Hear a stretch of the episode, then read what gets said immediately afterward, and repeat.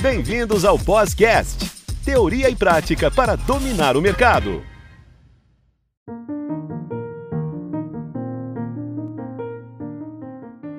Olá, prezados alunos. Esse é o Podcast, teoria e prática para dominar o mercado, sempre trazendo assuntos relevantes e contando com a participação de um de nossos tutores.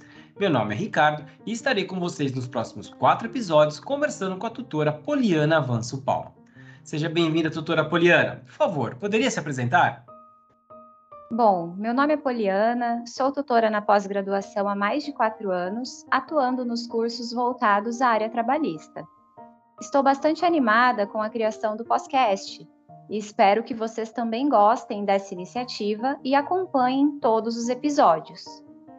E nesse meu primeiro episódio, trago um assunto que acredito que quem já é aluno da pós de Direito do Trabalho ou atue nessa área já esteja familiarizado com esses conceitos. Mas a ideia é justamente iniciar com questões bem introdutórias, até mesmo pensando naqueles que querem entender um pouco mais sobre o que é o direito do trabalho e como ele surgiu, e a partir daí seguir com temas mais específicos. O Ricardo fará algumas perguntas e estarei respondendo. Doutora Poliana, o que é direito do trabalho? De forma simples e genérica, podemos dizer que o direito do trabalho disciplina as relações de trabalho subordinado, também chamadas de relação de emprego. Os sujeitos dessa relação são empregado e empregador, que se relacionam tanto no âmbito individual como de forma coletiva, através dos sindicatos. O direito do trabalho surge da necessidade de proteger a figura do trabalhador, criando normas jurídicas, princípios e regras que cuidem da relação entre capital e trabalho. O seu fundamento, portanto, é a proteção do trabalhador, que é a parte economicamente mais fraca da relação jurídica. Sem essa proteção, a relação se tornaria desequilibrada, injusta. E aqui é importante mencionar e mesmo aqueles que defendem uma maior flexibilização ou até mesmo uma desregulamentação da legislação trabalhista, não negam que, do ponto de vista jurídico, o empregado é parte hipossuficiente. A relação jurídica entre empregado e empregador é desigual. Afinal, o empregado está em uma posição que a sua liberdade contratual não é plena, pois a relação jurídica em si traz ao empregador poderes que sujeitam o empregado às suas ordens. Além disso, também podemos pontuar que também existe um caráter de sobrevivência, digamos assim, já que o empregado sobrevive do seu trabalho. Portanto, de forma objetiva, podemos definir o direito do trabalho como sendo o ramo da ciência do direito composto pelo conjunto de normas que regulam, no âmbito individual e coletivo, a relação de trabalho subordinado, que determinam os seus sujeitos, empregado e empregador, e tem por finalidade a proteção da parte economicamente mais fraca. E quando surgiu o direito do trabalho? Vamos pontuar a evolução histórica desse ramo do direito, dividindo em dois períodos. O primeiro é a sociedade pré-industrial. As formas de trabalho existentes, em diferentes momentos nesse período, eram escravidão, servidão e corporações de ofício.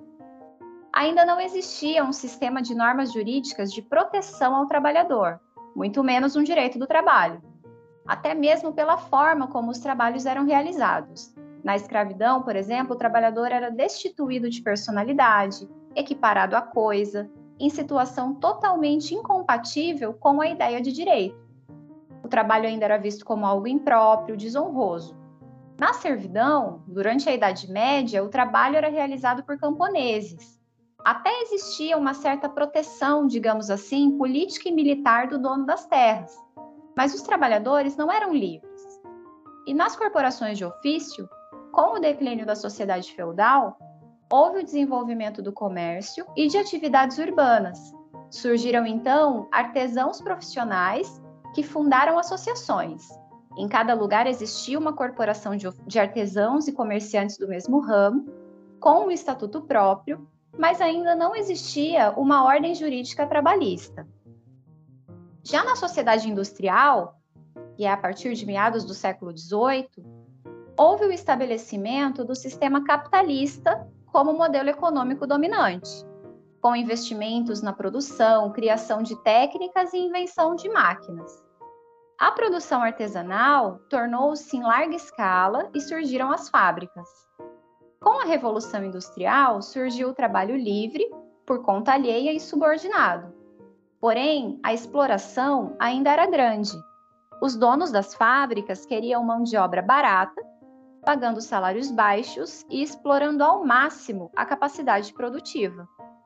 Nesse momento, iniciou-se uma crise social pedindo que o Estado intervisse para regular a relação entre trabalhador e empregador, assegurando uma igualdade jurídica. Foi nesse momento que começaram a surgir normas estabelecendo condições mínimas de proteção ao trabalhador, que foram se tornando mais importantes conforme a evolução econômica e política dos países.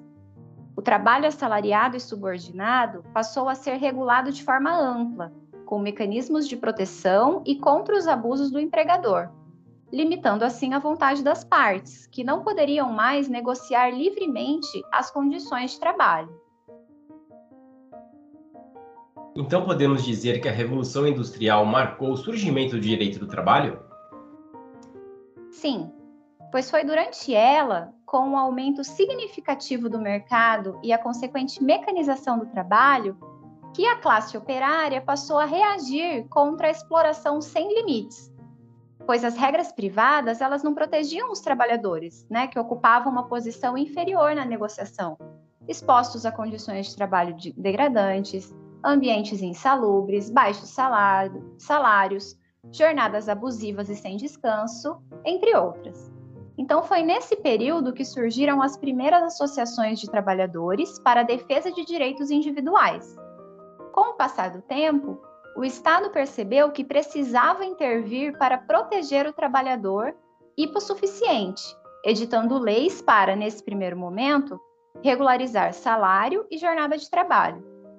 Verifica-se, portanto, que o direito do trabalho ele surgiu para garantir o equilíbrio entre o capital e o trabalho, sendo importante pontuar que os direitos que hoje nós conhecemos são frutos de incessantes lutas dos trabalhadores. Ricardo, esse foi o assunto deste episódio e continuaremos no próximo. Muito obrigada. Doutora Poliana, eu que agradeço sua participação e até o próximo podcast.